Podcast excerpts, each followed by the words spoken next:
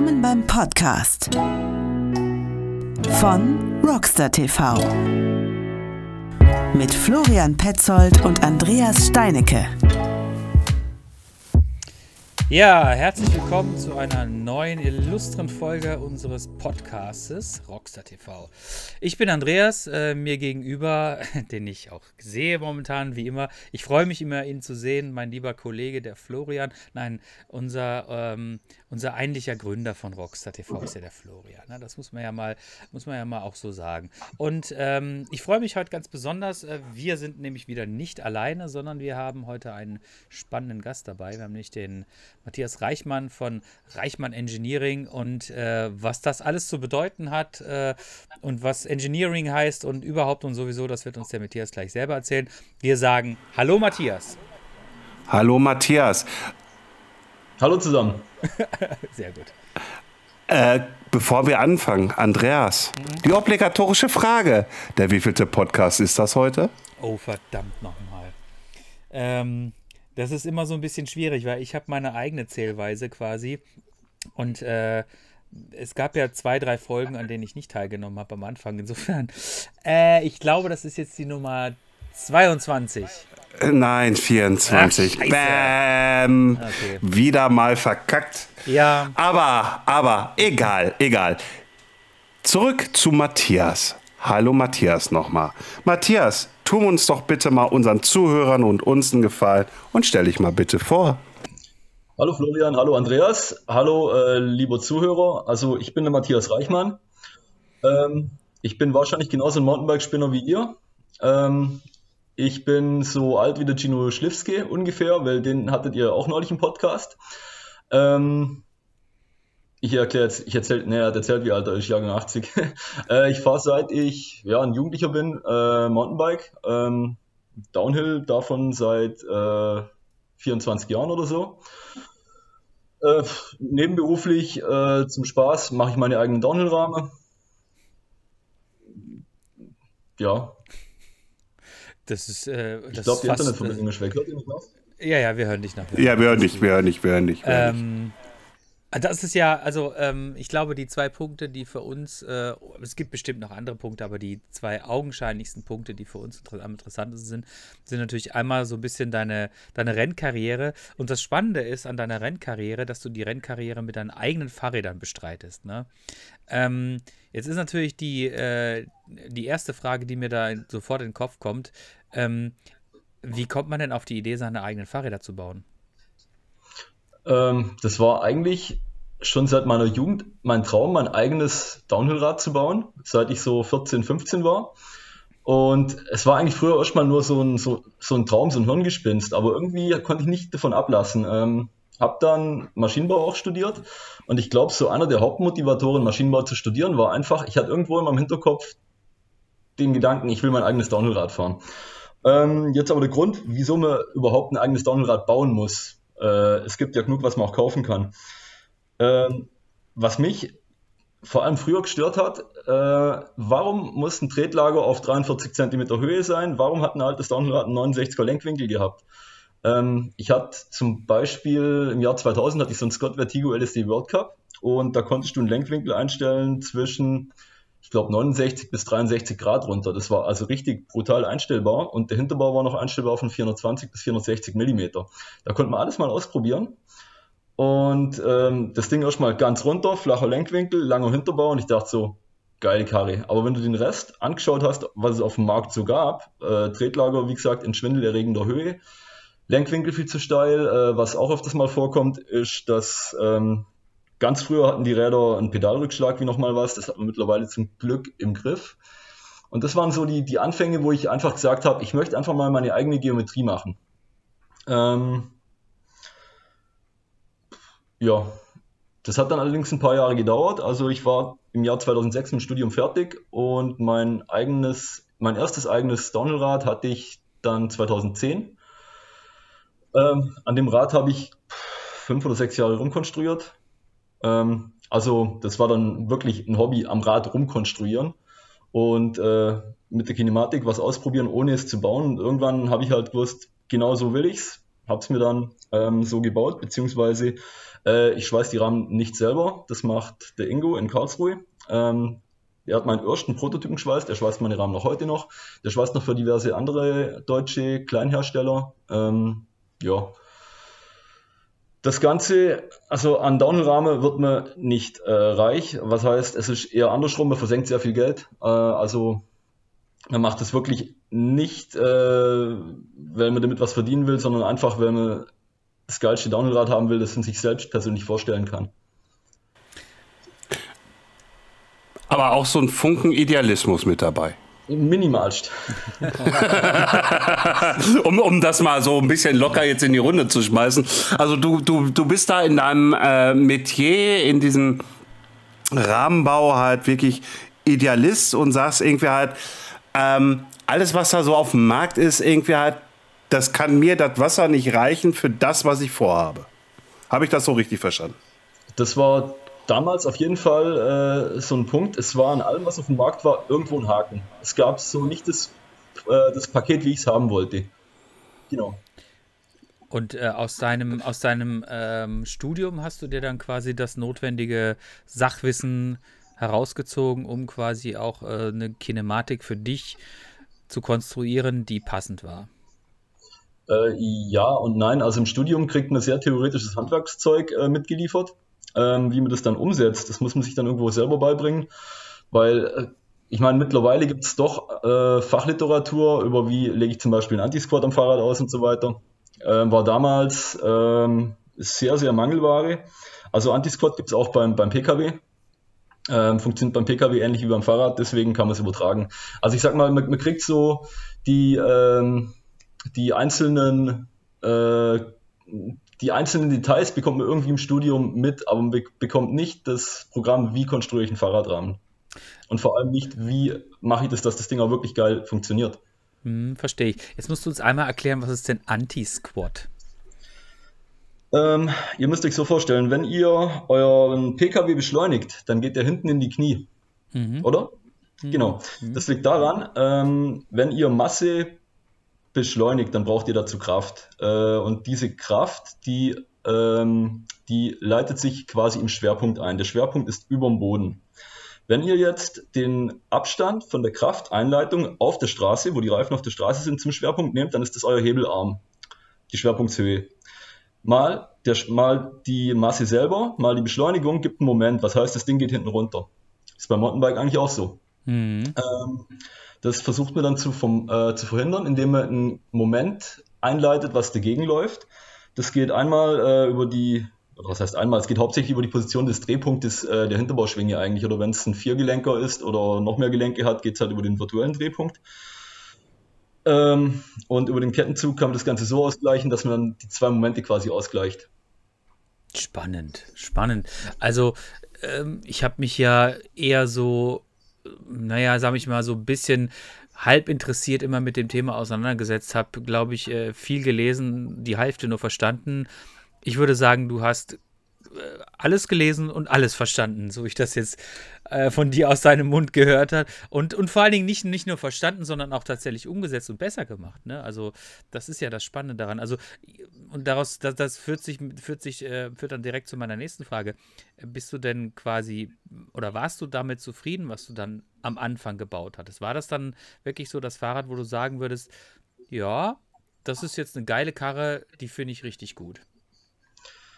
Äh, es ist interessant, die Zeiten ändern sich. Ich fand die Karre für damals richtig geil. Ähm, damals hat man 26 Zoll Aufräder gehabt und mein erstes Rad hat einen Reach von 385 mm gehabt. Das ist heute wäre das ein XXXXS Rad. Mhm. Ähm, ich habe mich damals einfach vom Reach und meinem V10 orientiert. Das hat nämlich in Größe M auch einen 385er Reach gehabt. Ähm, dann wurden die Laufräder größer. Ähm, dann ja, äh, das nächste ist, damals hat man noch Flatbars gefahren. Der Flatbar hat den Hintergrund, wenn ich einen zu kurzen Rahmen habe und nicht mein, meine komplette Radlast hinten auf dem Hinterrad haben will, wenn ich Druck am Vorderrad haben will, dann muss ich die Front irgendwie runterbringen. Deswegen hat man damals Flatbars gefahren. Wenn ich ein heutiges Rad mit einer heutigen Geometrie mit einem Flatbar fahre, dann äh, hänge ich da ziemlich auf dem Vorderrad. Also das kommt nicht mehr so gut. Deswegen, ich sag mal, es hat sich von, von jeder Generation zu Generation hat sich an dem Rad irgendwas verbessert. Ähm, und äh, es war teilweise auch der Zeit geschuldet. Wie gesagt, Thema Laufradgröße war ein Punkt. Ähm, dann habe ich auch, was die Progressionskurve angeht, äh, habe ich noch dazugelernt.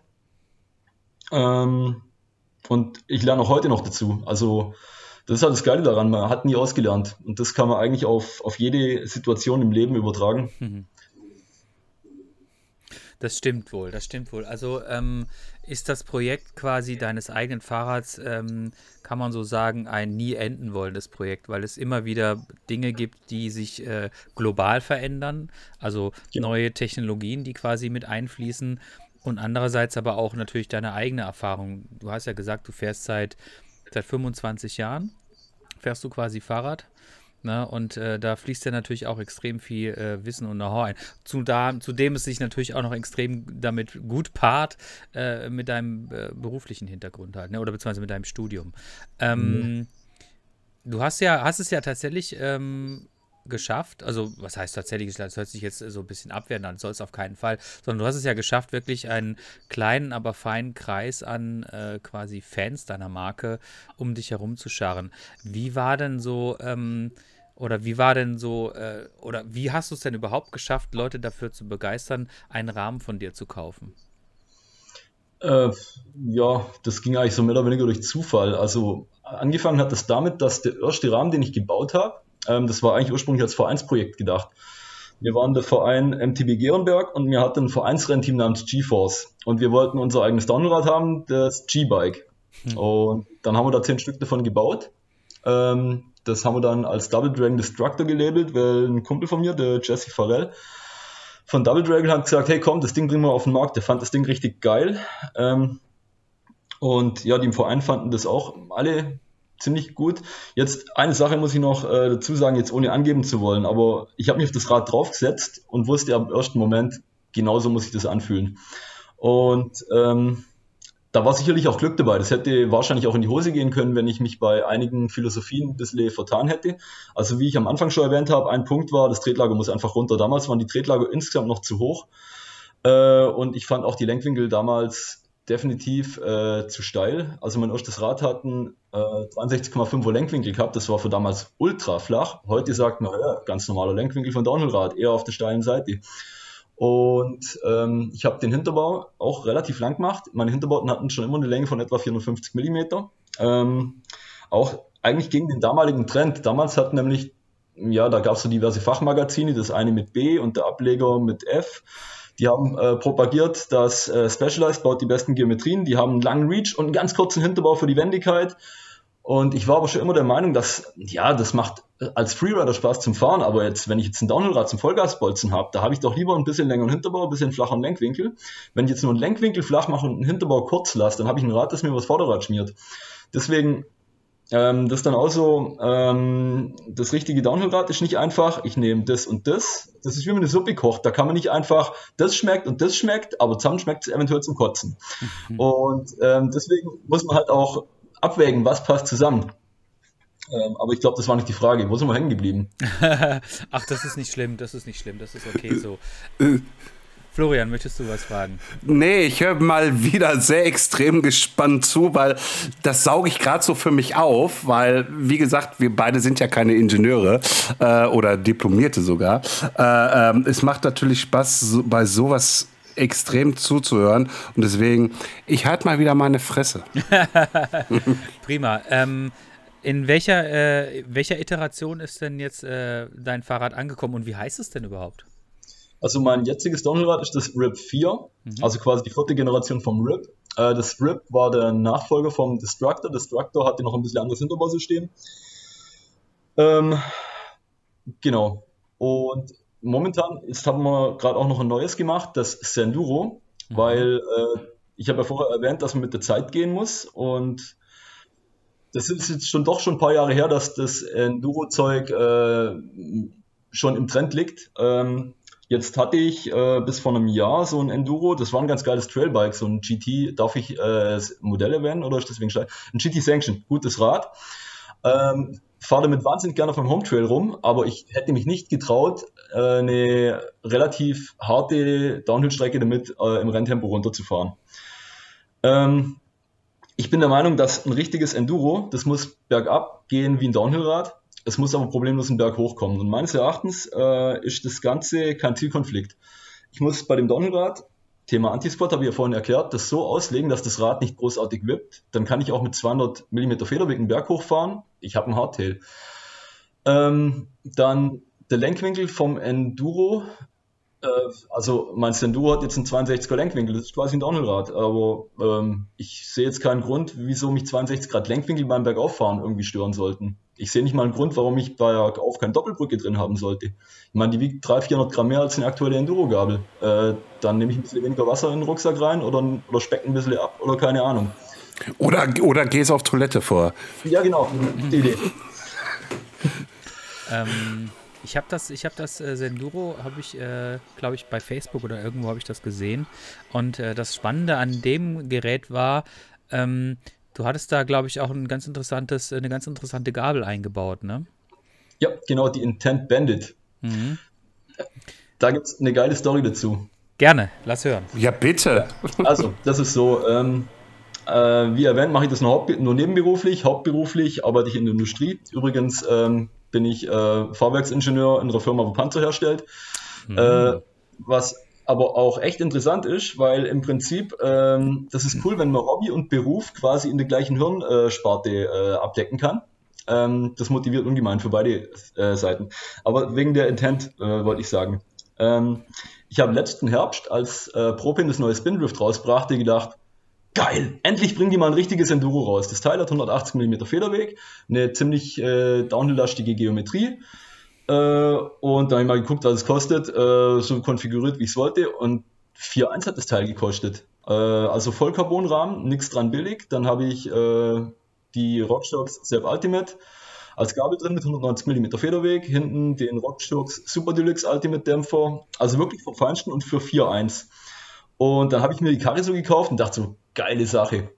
Dann schreibe ich meinem Kumpel Cornelius so, hey, ich habe mir einen äh, Propin Spindrift gekauft. Ähm, eigentlich sollte ich die Rockstücks wieder ausbauen und mir eine Gabel von dir kaufen. Weil in meinem Downhillrad habe ich halt auch die Intent äh, Infinity drin, seit 2018. Ähm, dann kommt er mir mit so einem CAD-Bild drüber, du brauchst das und zeigt mir das Bild von der Intent Bandit. Äh, das ist eine quasi eineinhalbfach-Brücke. Da ist die linke Seite Downhill-Gabel und die rechte Seite ist eine Einfachbrücke. Und danach kam ich eigentlich erst richtig auf den Trichter, das, was Propen gemacht hat, ist zwar geil, aber das kann man noch weiter, äh, noch weiter stricken. Und äh, eigentlich brauche ich die Intent Bandit nicht in dem Propane, eigentlich brauche ich meinen eigenen Rahmen für diese Gabel. Hm. dann ich den Rahmen Krass. Ja, dann habe ich den äh, Rahmen mal so konzipiert, also quasi äh, Downhillrad in ein bisschen leichter, einen gescheiten Anti-Squat, dann Sitzwinkel, so dass man den Sattel oben fahren kann, damit ein Berg hochkommt. Ja, und fertig war's. Und seit äh, sechs Wochen habe ich jetzt halt einen Prototypen der auch voll funktionstüchtig ist. Äh, mit dem bin ich auch schon Rennen mitgefahren. Ich bin nämlich, also dank dem Propane kam ich auch auf die Idee, fahr doch mal ein Duro-Rennen. Mit dem GT hätte ich mich das nicht getraut. Mit dem Teil hätte ich mich umgebracht. Und jetzt bin ich äh, im Brandnertal die Trail Trophy mitgefahren im Juli auf dem Propane, dann in Montana die EWS 100 und in Final Ligure, da hatte ich dann das, ähm, das Senduro fertig die EBS 100 im Finale bin ich dann mit meinem eigenen Rad gefahren und jetzt kommt's noch. Finale ist mein absolutes Lieblingsrevier. Ähm, zeitweise guide ich da unten auch für Finale Freeride und ich gehe halt seit zwölf Jahren nach Finale und das ist einfach irgendwo sowas wie mehr als Heimat für mich. Dann ist noch ein Rennen im Finale und ich fahre das Ding auch auf meinem eigenen Prototyp. Das war mal sowas von geil. Aber die Frage war jetzt hier eigentlich die Intent Bandit Gabel. Ich finde es das cool, dass der Cornelius äh, quasi Downhill Gabel und Enduro Gabel miteinander vereint haben. Also das eine ist, äh, in meinem Propane habe ich auch mal eine Ölins DH38 gefahren, also eine Downhill-Gabel. Und musste erst mal feststellen, durch diese frontale Steifigkeit, wo die Doppelbrücke im Gegensatz zur Single Crown hat, kannst du es aber sowas von viel mehr knallen lassen. Und ich bin mir auch wirklich sicher, dass es an der Steifigkeit liegt, weil äh, die Ölins-Gabel war luftseitig kaputt. Die hat nicht sonderlich gut funktioniert. Die Rockshocks war besser. Sorry. ähm, und äh, von der Bauhöhe, von der Geometrie her, äh, die Ölins DH38 baut 610 mm und die RockShox Sepp, ich glaube 607 oder 608. Also das macht keinen Unterschied. Die Geometrie von dem Rad war die gleiche. Die RockShox hat sogar besser funktioniert, weil die Gabel nicht äh, kaputt war und ich hatte trotzdem, auf der Ölins konnte ich es trotzdem viel böser knallen lassen als mit der Single Crown. Das kam de definitiv daher. Deswegen ähm, bin ich der Meinung, ein gescheites Enduro, wenn man die Gabel äh, frontal steif hinbekommt, zum Beispiel auch mit der Upside-Down-Bauweise, also jetzt nicht Torsionssteifigkeit, sondern wirklich frontale Steifigkeit, da ist die Upside-Down nämlich besser, weil sie die dicken Rohre oben hat. Äh, da bin ich mit der, mit der Upside-Down besser dran und Cornelis hat ja die linke Seite noch von der Downhill-Gabel übernommen, von der Infinity. Ähm, wenn ihr jetzt eine Enduro-Gabel auf 190 mm aufblasst und das eine Single Crown ist, dann habt ihr das Problem, dass ihr relativ wenig Platz für die Luftkammern habt. Ihr müsst die Gabel fast gezwungenermaßen relativ progressiv abstimmen. Äh, ich persönlich fahre meine Gabeln so, ich fahre sie sehr hart, aber nicht zu progressiv. Ich mag Feedback äh, vom Untergrund. Ich fahre relativ hohen Luftdruck. Ich fahre sehr gern eine relativ harte Low-Speed-Druckstufe. Aber ich mag es nicht, wenn die Gabel so bock progressiv ist. Und das ist so ein Grund, warum ich mit der typischen Enduro-Gabel auch nicht so klarkomme. Und das Problem hat die Intent äh, Bandit eben nicht, weil die links nämlich quasi eine Downhill-Gabel ist und rechts äh, Single Crown wie die Enduro. Dann gibt es diese Intent Bandit übrigens auch mit einer 20 mm Steckachse wie an, am Downhill-Rad. Was heißt, dann machen wir ans Enduro doch gerade Downhill-Standards dran. Ich habe eine 150 x 12er Steckachse hinten und vorne die 20 mm Steckachse in der Bandit. Äh, genau. Und was, was hast du für einen äh, für für Reifenstandard genommen? Ist es ein 29er? Ja, genau. Also mein RIP 4, das gibt es als Mallet oder als 29er. Mhm. Und das Senduro ist nur ein 29er. Und ähm, also ich finde ja, die Gabel sieht ja schon sehr exotisch aus durch ihre quasi äh, halbe ähm, Double Crown irgendwie. Also zum, so sieht, sieht so ein bisschen aus wie, wie halt eine halbe Downhill-Gabel und scheint es ja offensichtlich auch zu sein. Ähm, merkst du da irgendwie was, äh, also behindert dich dieses, dieses zusätzliche Rohr quasi Richtung, äh, Richtung Lenker dich, dich, dich nochmal in irgendeiner Weise oder, oder merkst du das gar nicht? Darf ich mal eben kurz unterbrechen? Kann ich mir das ungefähr so vorstellen wie von Cannondale die Lefty, nur dass er auf der Lefty, auf der Righty-Seite dann halt bis unten nochmal die Gabel und dann halt das Rohr nach oben hochgeht? Bis oben halt zum, äh, ja? Ganz ja? Okay. Okay, okay, ja, ich muss, ich habe das Bild leider nicht gesehen, deswegen muss ich mir das jetzt erstmal visuell in meinem Kopf vorstellen, irgendwie halt, wie das überhaupt ausschaut könnte krass aussehen, auf jeden Fall. Ja, das tut sie auch. Das, das, das Coole ist auch, du fährst an jemanden vorbei, der sieht die eine Seite und wundert sich dann, was ist denn das jetzt? Ähm, Hast du da was abgesägt oder so ungefähr? Ja, ja, okay. Ja, genau. ja, noch, ich hatte die Gabel ganz kurz noch in meinem Propane Spin Drift drin und äh, da hatte ich ein bisschen Platzproblem zwischen oberer und der oberen Brücke. Da bin ich dann halt äh, kurz mal mit, ohne obere Brücke rumgefahren. Da kommt dann noch komischer. ja. Das kann man allerdings machen, weil die untere Brücke ist die gleiche wie an der Edge, also äh, die hält auch so. Aber ja, wenn okay. es eine zweite Brücke gibt, dann sollte man die ruhig auch verwenden. Bitte bei anderen Gabeln nicht einfach die obere Brücke weglassen, das kann tödlich sein. Nee, nee, nee, nee, nee, nee, nee, nee, nee. Bitte nicht machen, Leute da draußen. Bitte macht es nicht, auch wenn es interessant ausschaut. Gleich diesen Description rausgehauen. Äh, ja, also, also man merkt schon, und da gehe ich nochmal zurück auf vorhin, irgendwie Idealismus pur durch und durch. So kann man dich, Matthias, eigentlich halt damit beschreiben, wenn du was siehst, was dir nicht definitiv so liegt, passt, dann setzt du dich hin, machst dann, ich sage jetzt mal CAD-Programm auf und dann legst du einfach für dich los.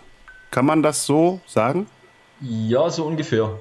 Also interessant ist auch, ich sag mal, ein Downhill-Rad oder ein Mountainbike-Rahmen zu entwickeln, ist kein, keine, kein ein, ähm, keine reine Engineering-Aufgabe. Das ist irgendwo auch in gewissem Maße Kunst, finde ich. Also wenn ich was konstruieren soll, dann muss ich ein klares Bild davon im Kopf haben.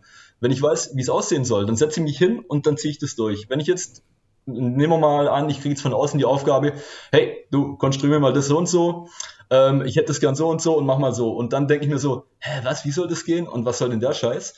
Und ich konstruiere das dann nicht mit Akribie und ich habe auch kein richtiges Bild drin und das, was dann rauskommt, ist nicht unbedingt gut. Ähm, deswegen, wie gesagt, also ich brauche ich brauch eine Vision davon. Und wenn ich weiß, wie es aussehen soll, dann läuft es auch. Und dann wird es auch was richtig Geiles. Ja, das ist auf jeden Fall eine super coole Herangehensweise. Vor allen Dingen, wenn du natürlich auch selbst noch den, den Sachverstand dazu hast und das einfach auch in die Tat umsetzen kannst. Ne?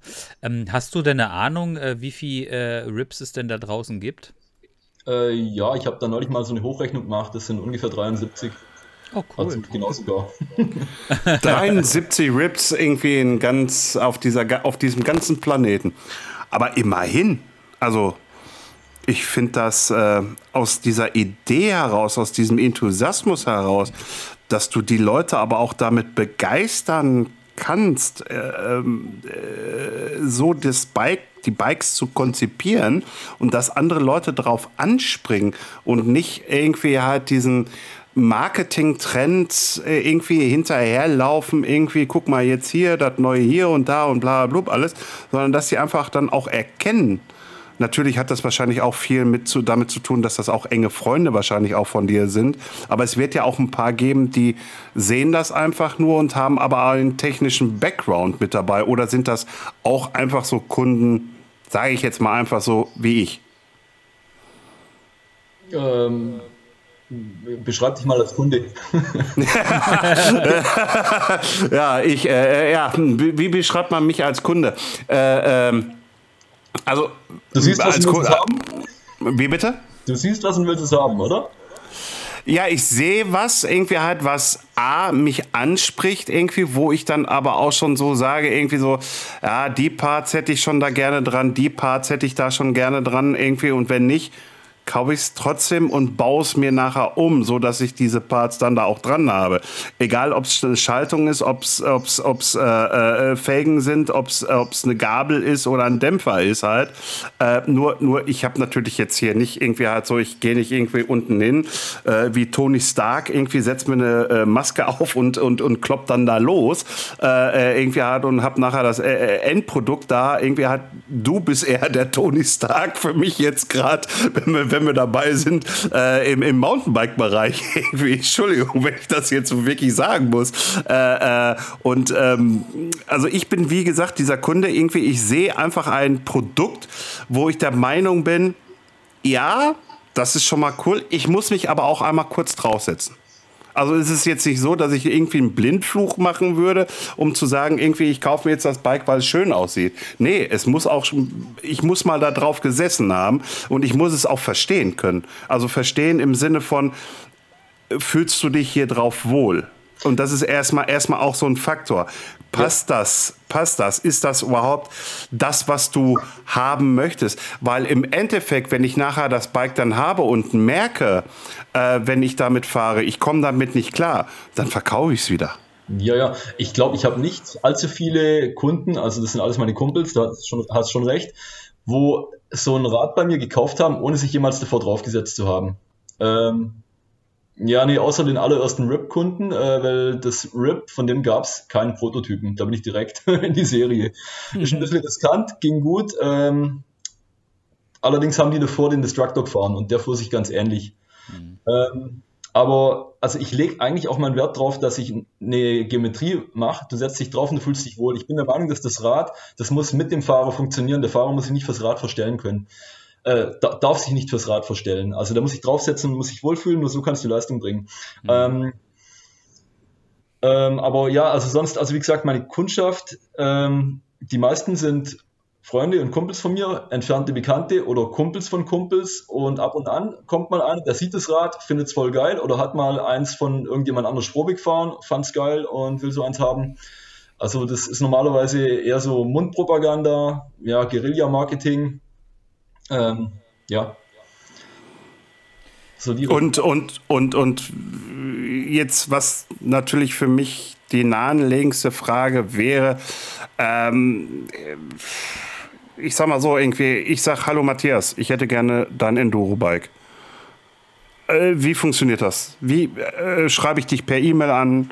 Äh, hast du eine Handynummer auf deiner Webseite, rufe ich dich dann darüber an und sage, hi, hier, Florian Petzold, du, pass auf, ähm, ich würde mal gerne ein Bike von dir haben wollen in Vollausstattung oder sagst du nur, ich mache keine Vollausstattung, ich mache nur die Rahmen, irgendwie alles andere musst du dich darum selber kümmern, irgendwie was du anbauen möchtest, äh, zum Beispiel bei Enduro irgendwie halt eine variable Sattelstütze etc. pp, alles mit dazu kaufen. Oder sagst du, nee, du, pass auf, ich bin ja hier wie XY, irgendwie du kriegst hier mal ein komplettes Setup, so wie ich es sehe, irgendwie wie es am Rahmen sein sollte. Äh, ja, also mit den Teilen ist das Problem einfach das, ich äh, mache immer so 10 bis 20 Rahmen pro Serie. Wenn ich jetzt äh, Kompletträder anbieten wollte, dann müsste ich halt erstmal 100 Ausstattungsgruppen in der günstigen kaufen und 100 in der teuren und 100 noch in der mittleren. Ähm, und dann bräuchte ich halt erstmal 300.000 Euro. Ähm, und danach würde ich auf neun Zehntel von sitzen bleiben. äh, würde es dann vielleicht an irgendwelche Online-Shops verhökern oder selber einen Online-Shop aufmachen, ich habe keine Ahnung. Auf jeden Fall, äh, das ist nicht das Problem. Ich kann nur Rahmen anbieten, allerdings die in Wunschfarbe mit Wunschhebeln. Beim RIP gibt es auch noch verschiedene, verschiedene Konfigurationen. Äh, es gibt zum Beispiel unterschiedliche Umlenkhebel, ob ich das Rad jetzt als Mallet-Bike oder als vollen 29er fahren möchte. Ähm, und ja, also die Teile, auf die ich Zugriff habe, zum Beispiel jetzt Gabeln, Dämpfer, so essentielle Teile, äh, die, da habe ich natürlich bessere Konditionen als ein Endkunde und die schiebe ich normalerweise als Komplettpaket zu einem günstigen Preis dann äh, durch.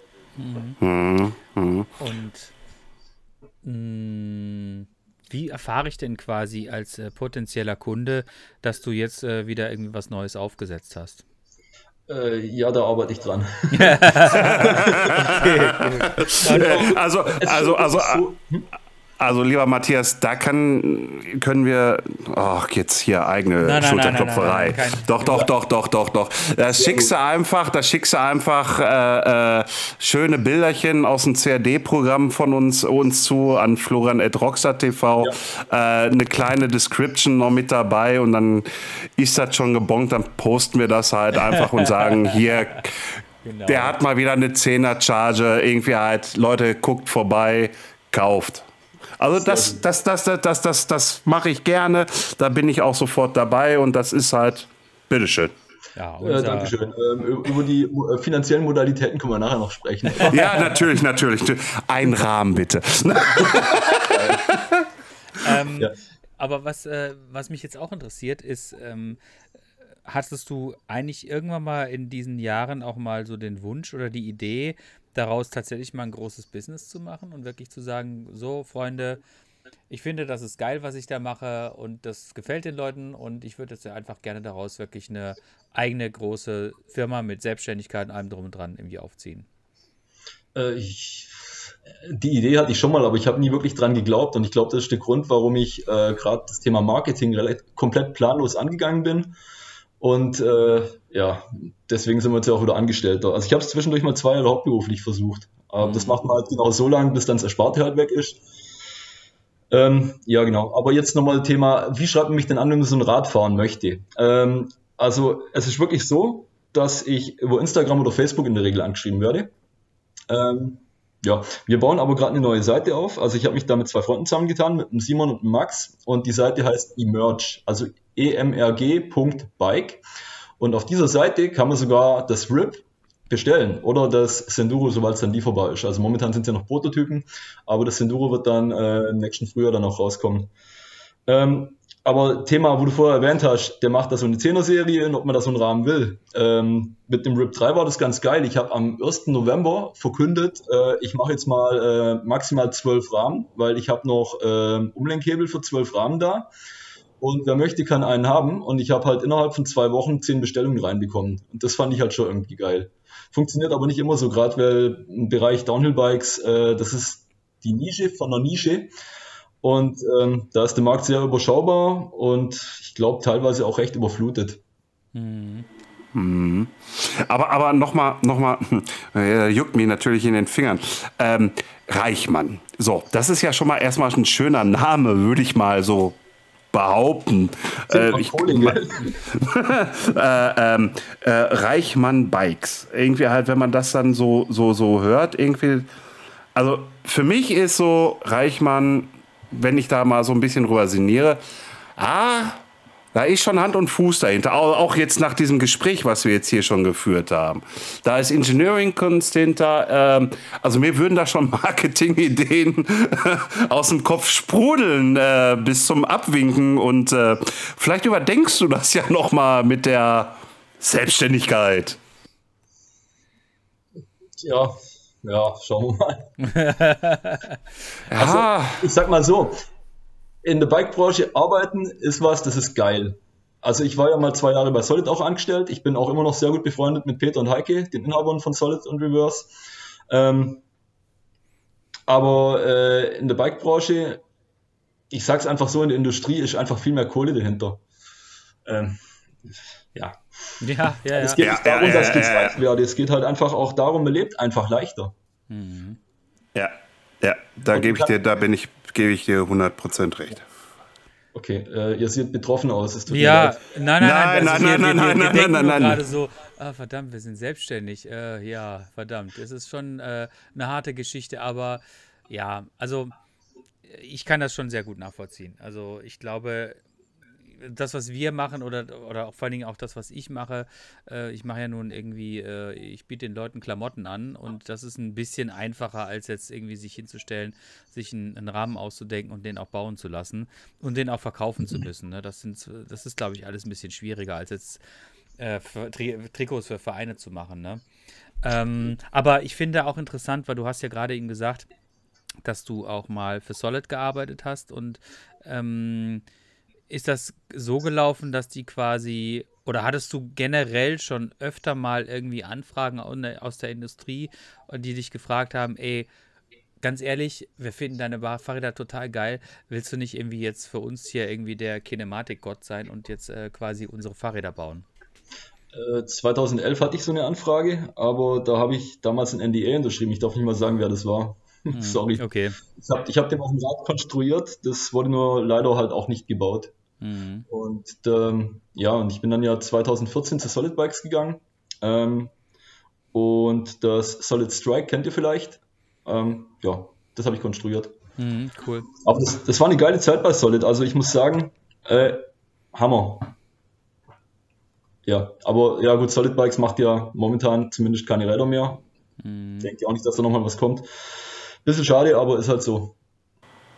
Ja, um Gottes Willen, um Gottes Willen. Ach, ich glaube, der Markt ist einfach extrem, äh, extrem krass äh, ähm, umkämpft und vor allen Dingen, wenn man sich halt auch irgendwie anschaut, äh, wer auf dem Markt ist und wer auf dem Markt besteht, ähm, sind es halt meistens einfach nur die ganz Großen. Wobei, also ich verfolge ja das schon so ein bisschen, wie äh, auch so die Kleinserienhersteller quasi sich einen Namen machen.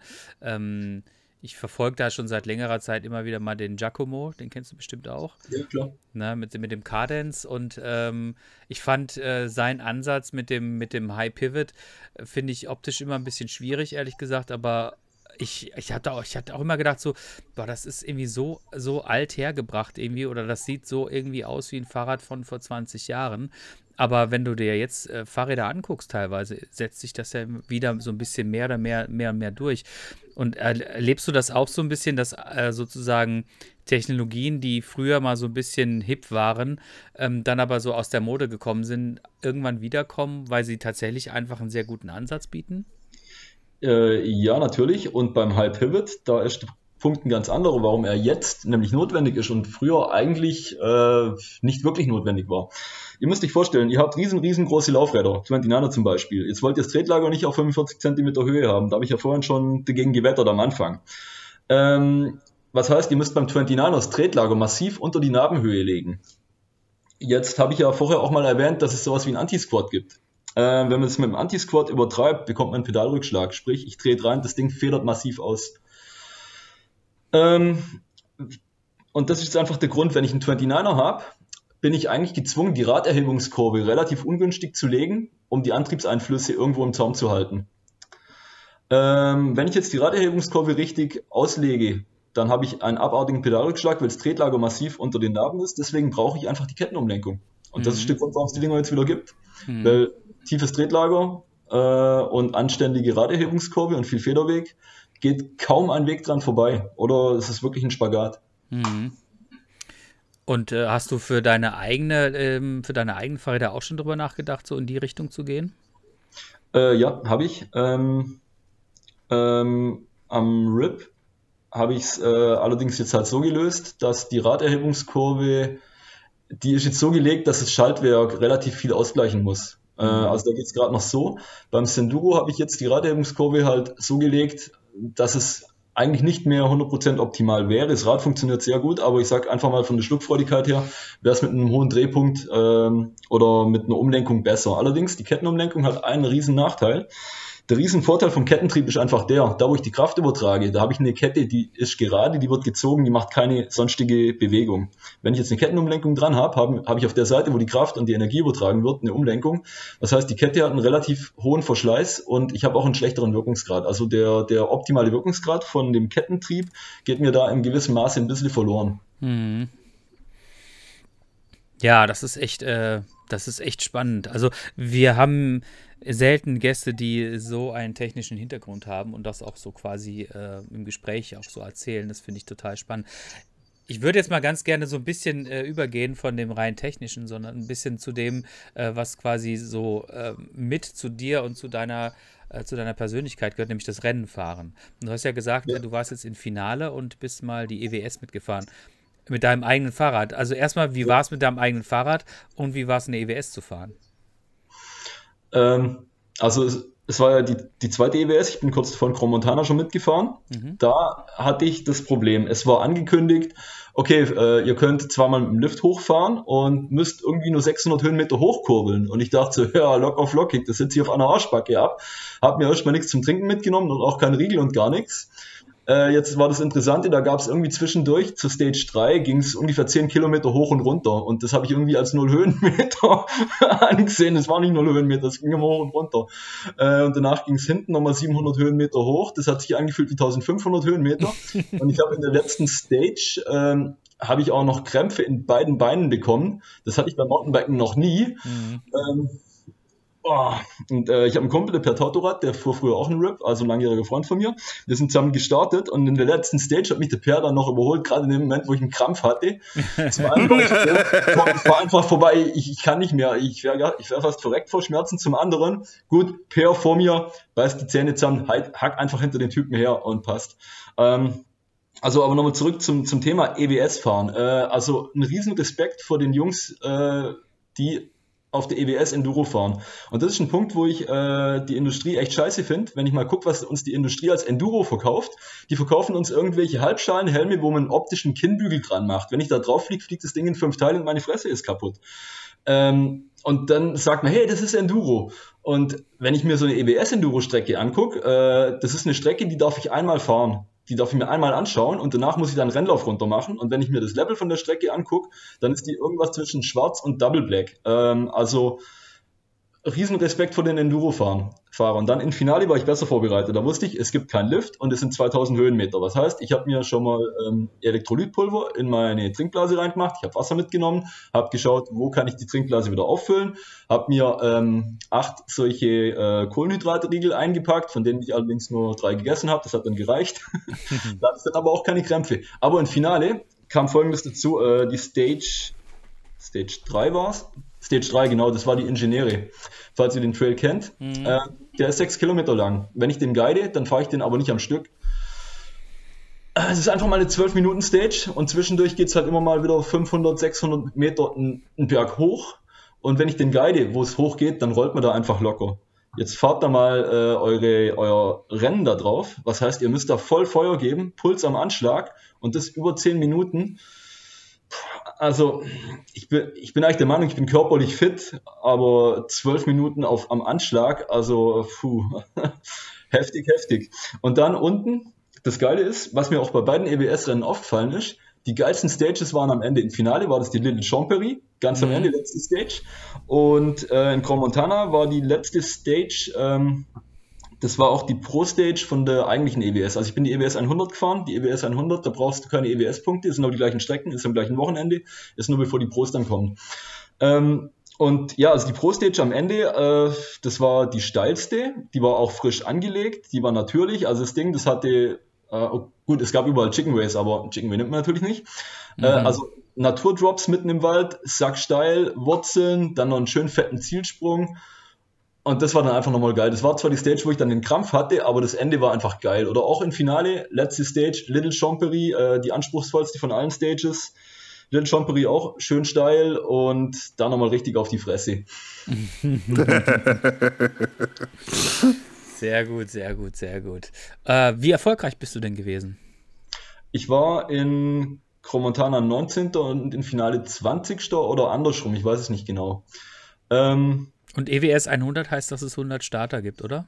Äh, nee, äh, das heißt, du fährst 100% der EWS-Strecken. Also, okay. Die EWS, die EW, genau, es gibt, es gibt noch die EWS 80, da fährst du nur 80% der Strecken. Mhm. Ähm, ich habe jetzt aber gerade heute mal in die Ergebnisliste geschaut. EWS 80 irgendwie, äh, ich glaube, 10 Starter. EWS mhm. 100 irgendwas um die 350 Starter. Mhm. Also, ich meine, ich finde es auch richtig, wenn ich sowas fahre, dann will ich es auch richtig fahren. Da will ich nicht eine Stage auslassen. Ja. Ja, und wie gesagt, ich war dann in meiner Altersklasse, also Masters äh, 35, war ich 20. Äh, von jeweils 45 bis 50 gestarteten, also in der vorderen Hälfte noch, äh, also jetzt nicht richtig erfolgreich. Und ähm, also das Coole ist bei den Enduro-Rennen, da kriegst du die einzelnen Zeiten für deine Stages. Und ich habe ganz klar gesehen, ich habe auf dem Little, äh, nicht auf dem Little Champery, ich habe auf dem Ingenieure, das ist die 12-Minuten-Stage, irgendwie anderthalb Minuten verloren. Also das war ein Großteil von dem, was ich verloren habe. Das war halt einfach, weil ich es nicht gewöhnt bin, äh, hier zwölf Minuten volle Kanne durchzusprinten. Und auf dem, auf dem Little Champery war ich Elfter. Da bin ich eigentlich stolz drauf. Das lief ganz gut. Da geht es halt einen Berg runter, da sieht man halt wieder, ja, der Downhiller halt. Mhm. Ja. Ja, Wie, hast, wie, wie hast du dich darauf vorbereitet, wenn ich fragen darf? Ich habe mich letzten Winter eigentlich schon massiv darauf vorbereitet. Nämlich folgendermaßen, ich bin früher immer, also mein, mein altes Enduro-Rad, da war die Schaltgruppe vom Downhill-Rad drauf. Was heißt, mein Hausberg, der hat 300 Höhenmeter. Ich bin im hohen Gang einfach einen Berg hochgesprintet, zwei, dreimal und wieder heimgefahren. Und ich wusste, dass die EWS-Rennen halt um die 2000 Höhenmeter haben, deswegen habe ich mir einfach mal angewöhnt, mit dem Propane lange Anstiege und nicht Vollgas langsam hochzufahren. Ähm, ich war im Winter häufig in Freiburg. Freiburg ist ja gut die 100 Kilometer von mir, also jetzt nicht so übermäßig weit. Und die haben fünf legale Strecken, äh, drei davon richtig geil und jeweils 450 Höhenmeter. Das heißt, wenn man dann viermal in Freiburg hochfährt, dann hat man quasi eine EWS sich selber simuliert. Und das habe ich letzten Winter regelmäßig gemacht, auch mit meinem, Kumpel, mit meinem Kumpel Per zusammen, wo auch die EWS mitgefahren ist. Ja, und dabei Ja. musste ich erst mal merken, ich habe halt noch nie früher ähm, Grundlage trainiert, was eigentlich dämlich ist, aber äh, Grundlage trainieren ist langweilig. Ja. Aber man braucht irgendwas zum drauf aufbauen. Ja, auf jeden Fall. Ähm, und jetzt nochmal so ein bisschen auf den, auf den Anfang deiner, deiner, deiner Rennkarriere, äh, dem Downhill-Biken äh, oder den Downhill-Rennen. Ähm, was bist du denn da immer mitgefahren oder was waren so deine Highlights? Ähm, ganz früher gab es ja äh, den VW Multivan Cup.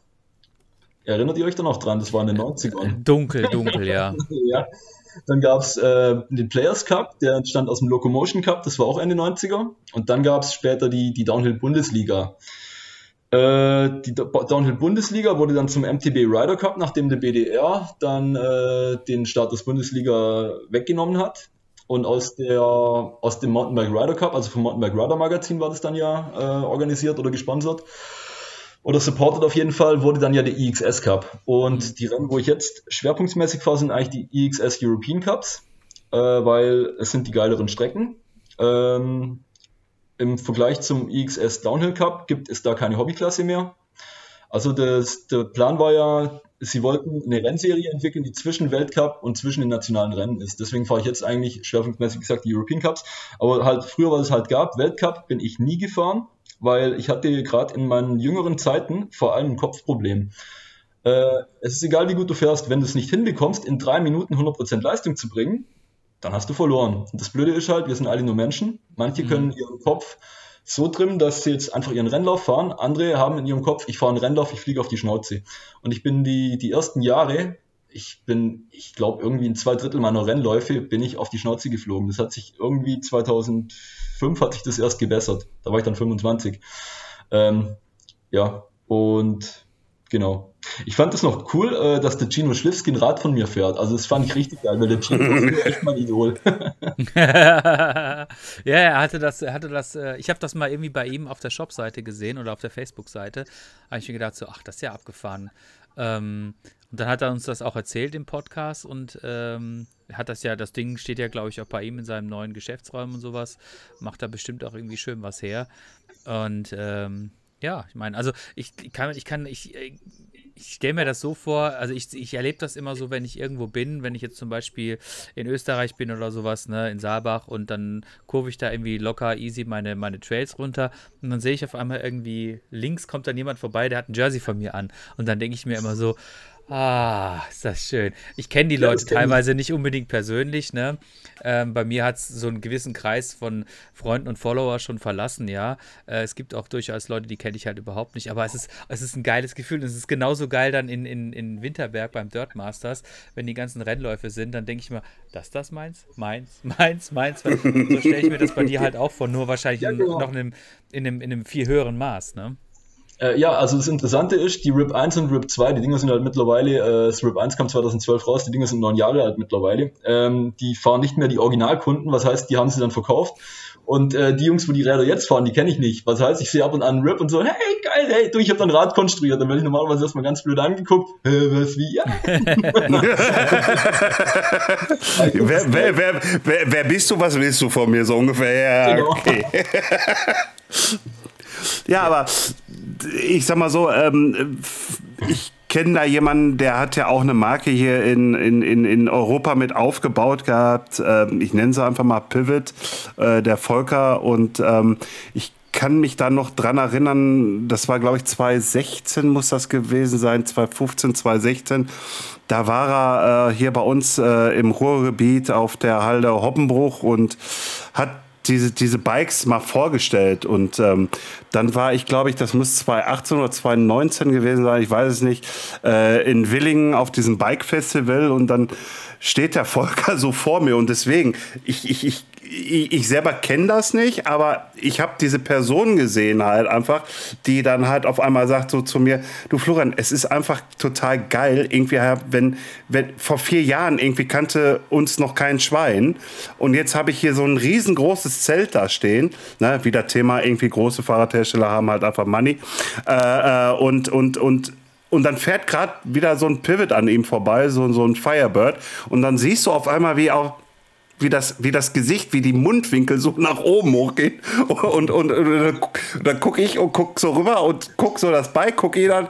Ich so, okay, ich, ich kann dich jetzt einigermaßen verstehen. Ja, und so geht's euch beiden ja dann genauso. Ne? Irgendwie du, Andreas, mit deinen Jerseys und du, Matthias, mit deinen Bikes. Genau. Also das Lustige ist, ich bin früher auch ziemlich lange Last gefahren. Ich kenne die Jungs auch ganz gut. Wir wohnen ja hier in Essen und die sind aus Dortmund und wir sind oft und gerne auch mal irgendwie zusammengefahren. Und diese Last-Community, die ist natürlich in den, Last, in den letzten Jahren natürlich schon ziemlich, ziemlich groß geworden. Hat sich aber so ein bisschen tatsächlich immer noch so ein bisschen diesen Community-Charakter behalten.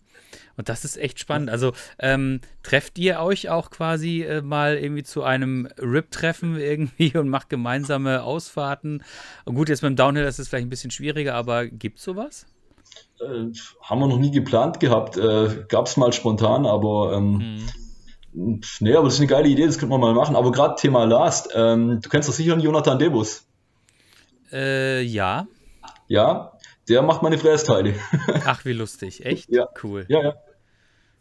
Ja. Ja, Also- aber, aber, aber Matthias, wenn man jetzt mal überlegt, irgendwie halt so, ja, Downhill, aber du bringst ja jetzt ein Enduro raus, ne? Ja. Also mit dem Enduro, da kann man auch wirklich mal einen schönen Nachmittag sagen, irgendwie halt so, wir fahren jetzt zusammen gemeinsam Enduro. Ne? Um, um, um diese Idee dann damit aufzugreifen. Ja. Ja? Also das, das, das würde doch die Community dann von dir dann auch wieder stärken. Ja, dazu muss ich aber erstmal ein paar Senduros äh, absetzen. Also ich baue ja immer so 10er Serien, aber das ist eine geile Idee, das machen wir mal. Sehr gut, sehr gut, sehr gut. Ähm, jetzt hast du gesagt, du bist so äh, 80er Baujahr, wenn ich mich recht Ja. entsinne. Ne? Genau, ähm, das 1. heißt, genau, du hast äh, die, die böse Vier also auch schon hinter dir gelassen. Ähm, wie, wie wird in Zukunft noch äh, deine, deine Rennkarriere aussehen? Hast du, bist du immer noch on fire, sage ich jetzt mal, und hast du immer noch Bock auf den ganzen Scheiß? Ne? Mit, ich meine, die EWS, äh, die, Quatsch, die EWS, ähm, die XS äh, European Cup, da ist ja, muss ja auch relativ viel durch die Gegend fahren. Ne? Also die sind jetzt ja nicht unbedingt so um die Ecke. Und Ja. ähm, vor allen Dingen, was mich interessiert, ist, äh, wie motiviert man sich quasi Jahr für Jahr, um wieder das Ganze zu machen? Äh, Es ist jetzt ein relativ schwieriges Thema. Ähm, der Gino ist ja, glaube ich, vor einem Jahr offiziell in Rente gegangen, aber der fährt ja ab und an noch ein Rennen mit. Ich, äh, bei mir ist das seit etwa fünf Jahren der Fall, dass ich immer wieder denke, komm, lass den Scheißdreck sein. Ähm, zumal es halt auch so ist, die Verletzungen, wo ich vor 30 hatte, die sind eigentlich bis auf ein paar Narben folgenfrei verheilt. Dann hatte ich äh, 2015 einen Kreuzbandriss, das merkst du immer noch. Also ich habe ihn operieren lassen, aber das merkst du halt einfach. Dann habe ich mir vor drei Jahren noch komplett die rechte Schulter zerstört. Da war ich dann anderthalb Jahre Krüppel, ähm, bis ich sie dann zum Glück habe doch operieren lassen. Bei der OP kam dann raus, dass da doch ein bisschen mehr kaputt ist, als man ursprünglich dachte. Und ich bin echt happy, dass man es wieder so hinbekommen hat, dass ich wieder Liegestützen machen kann, Klimmzüge, dass ich die Schulter in alle Richtungen bewegen kann. Die Sache ist nur die, ich sollte nicht nochmal voll drauf fliegen. Das heißt, jede schwere Verletzung hinterlässt irgendwo ihre, ihre Spuren am Körper. Und auch wenn ich es nicht wahrhaben will, ich bin theoretisch 41, also Irgendwo im Kopf bin ich vielleicht eher 14. Und, äh, das sind wir alle. Ja, genau. ja.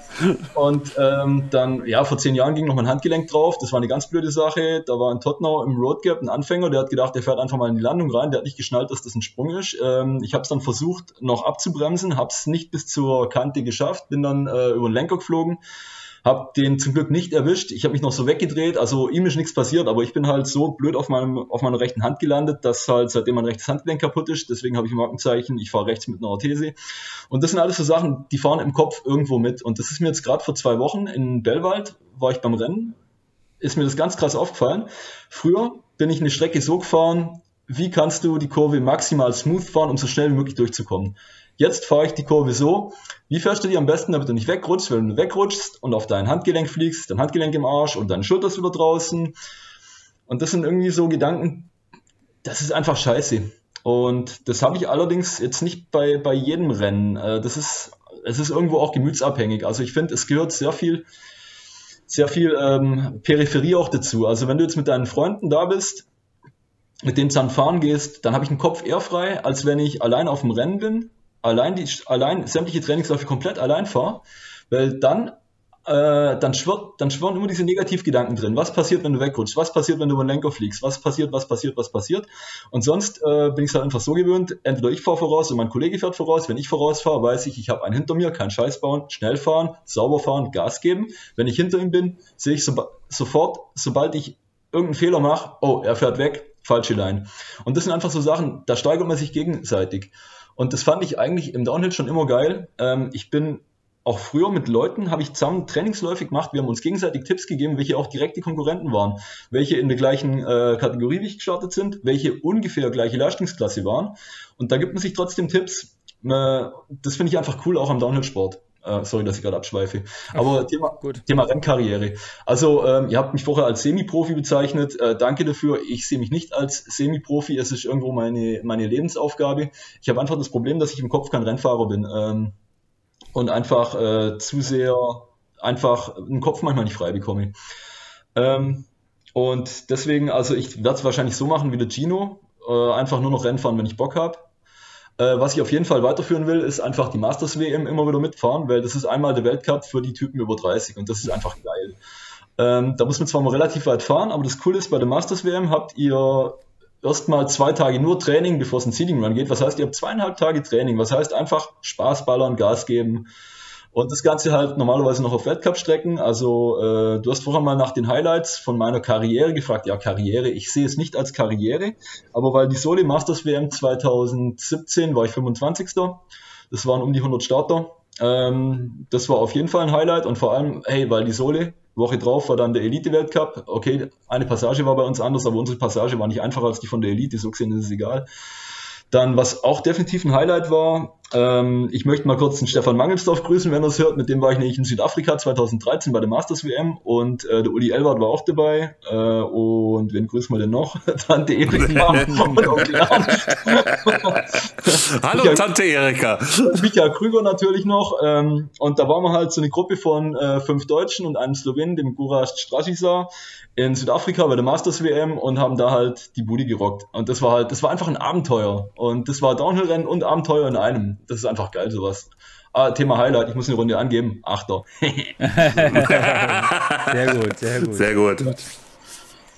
Ja, ähm, cool, aber, cool. Ja, Genau. Entschuldigung, wolltest du noch was dazu? Wolltest du noch was ergänzen? Genau, also wie gesagt, äh, Masters WM wollte ich noch weiterfahren und dann hatte ich eigentlich schon noch vor, ähm, ein paar von den European Cups mitzunehmen. Die Rennen, wo ich, wo ich richtig Bock drauf habe. Spitzak ist eine saugeile Strecke, da wollte ich auch weiterhin immer wieder hinfahren. Wenn wieder ein Rennen in Pila ist, auf jeden Fall. Abetone auch Hammerstrecke. Also im Endeffekt, die Strecken, wo südlich von Deutschland sind oder östlich, das sind die geileren, finde ich. Mhm. Und ja. Ja, ja. also ich, ich kenne mich jetzt nicht so, so gut aus mit den ganzen Strecken und den ganzen Parks, aber ich, äh, ich verstehe auf jeden Fall, warum du äh, ja seit Ewigkeiten immer nach Finale pilgerst. Ich finde, Finale ist auch ein super Spot. Also das macht, das macht einfach total Spaß, dort zu sein. Das, das passt einfach alles. Also da passen die, die Trails, da passt auch das nach den Trails dann einfach an der Piazza sitzen, Bier trinken und entspannen. Und du triffst immer irgendjemanden. Es ist egal, wann du dort bist, du triffst immer irgendjemanden. Das ist wie so ein, wie so ein, wie so ein, ja, wie so die zweite Heimat für viele Leute, wie du auch schon selber gesagt hast. Ne? Ähm, ja, wir äh, würden jetzt so langsam äh, in die Schlussrunde äh, quasi einläuten. Wir sind jetzt bei einer Stunde und ähm, ja, also ich fand, ähm, ich fand das total cool, was du erzählt hast. Es war teilweise sehr technisch. Ich habe immer wieder versucht zu folgen. Ähm, aber ich glaube, das war auf jeden Fall mal eine richtig coole Geschichte, weil das war mal Fahrradfahren jetzt von einer anderen Perspektive, mal aus der technischen Perspektive. Fand ich total cool. Und ähm, ja, also ich würde sagen, äh, wir müssen dich auf jeden Fall irgendwann nochmal einladen, weil äh, es hört ja sowieso nicht auf mit den Rips. Ne? Und mit dem Senduro so, so, schon zehnmal nicht. Insofern müssen wir dich auf jeden Fall wieder einladen. Und ähm, ja, Florian. Ich weiß gar nicht mehr, was ich alles noch sah, fragen oder sagen ja, sollte. Tu es, tu es, tu es, tu es. Ja, äh, äh, also diese technischen Aspektpunkte, die du da alles so genannt hast, das ist so für mich so, zwar böhmische Dörfer, um das mal so zu sagen, aber du hast es erklärt und ich glaube, ich habe so einen kleinen Funken davon mitgenommen, irgendwie halt. Äh, ähm, und äh, ganz ehrlich, ich bin mal auf das Enduro gespannt. Also ich bin wirklich auf dieses Enduro gespannt, lieber Matthias, was du da so auf den Markt schmeißen wirst, auch wenn es nur wieder 10 oder 12 oder 20 vielleicht sind. Äh, vielleicht werden es ja mal 100.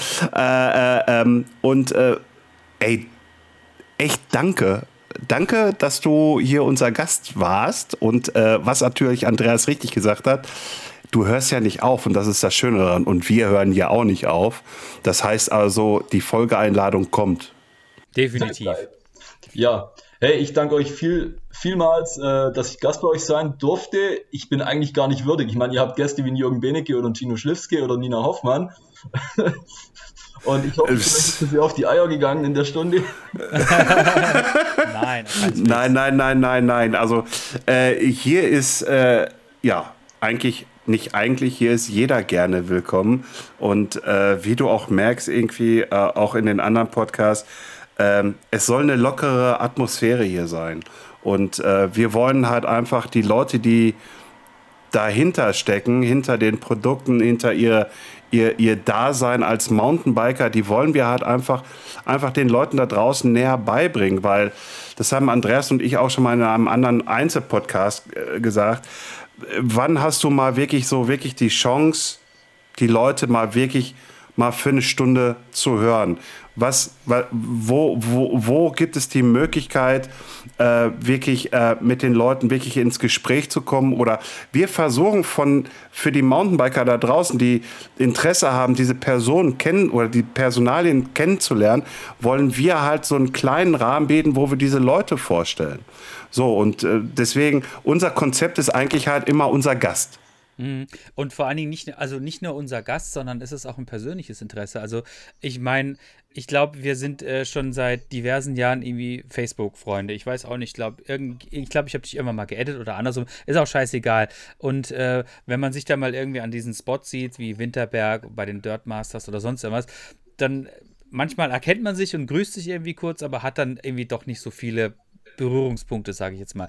Ich weiß auf jeden Fall, was du machst, ne? Und ich finde das cool, aber ich habe jetzt nie so das, ähm, ja, keine Ahnung, so das äh, persönliche Gespräch gefunden, weil ich nicht wusste, ob du mich jetzt überhaupt kennst und dann fand ich es irgendwie doof. Und deshalb ist es auch so ein bisschen, so ein bisschen so ein persönliches, äh, macht es mir total Spaß, irgendwie dann Leute mal jetzt in diesem Podcast einzeln, um sie auch wirklich mal richtig kennenzulernen und sich mal wirklich eine Stunde hinzusetzen, um mit den Leuten wirklich mal zu quatschen und sie auch einfach mal kennenzulernen. Das finde ich äh, für mich ganz persönlich, ganz, ganz eigennützig, ganz egoistisch, finde ich das total cool. Du Egoist. Ich weiß. Ich weiß. Äh, wir müssen wir nachher uns noch drüber unterhalten, wie ich jetzt die Trikots dann bei dir bestelle. Siehste, und Business wird ja auch noch gemacht. Meine Güte, nee, noch eins. Genau. Gut, ähm, dann sage ich mal, Matthias, recht herzlichen Dank, dass du dir diese Stunde genommen hast, mit uns zu quatschen. Äh, wie gesagt, die Folgeeinladung ist ausgesprochen und die wird auch eingehalten. Danke, dass du unser Gast warst. Danke, dass ich bei euch war. Danke, dass ich euch kenn kennenlernen konnte. Ich fand es sau cool. Wie Andreas Super. du schon gesagt hast, geile Sache. Super. Alles klar. Vielen, vielen Dank und äh, liebe Zuhörer, wir hören uns nächste Woche. Bis dann. Ciao. Ciao. Ciao.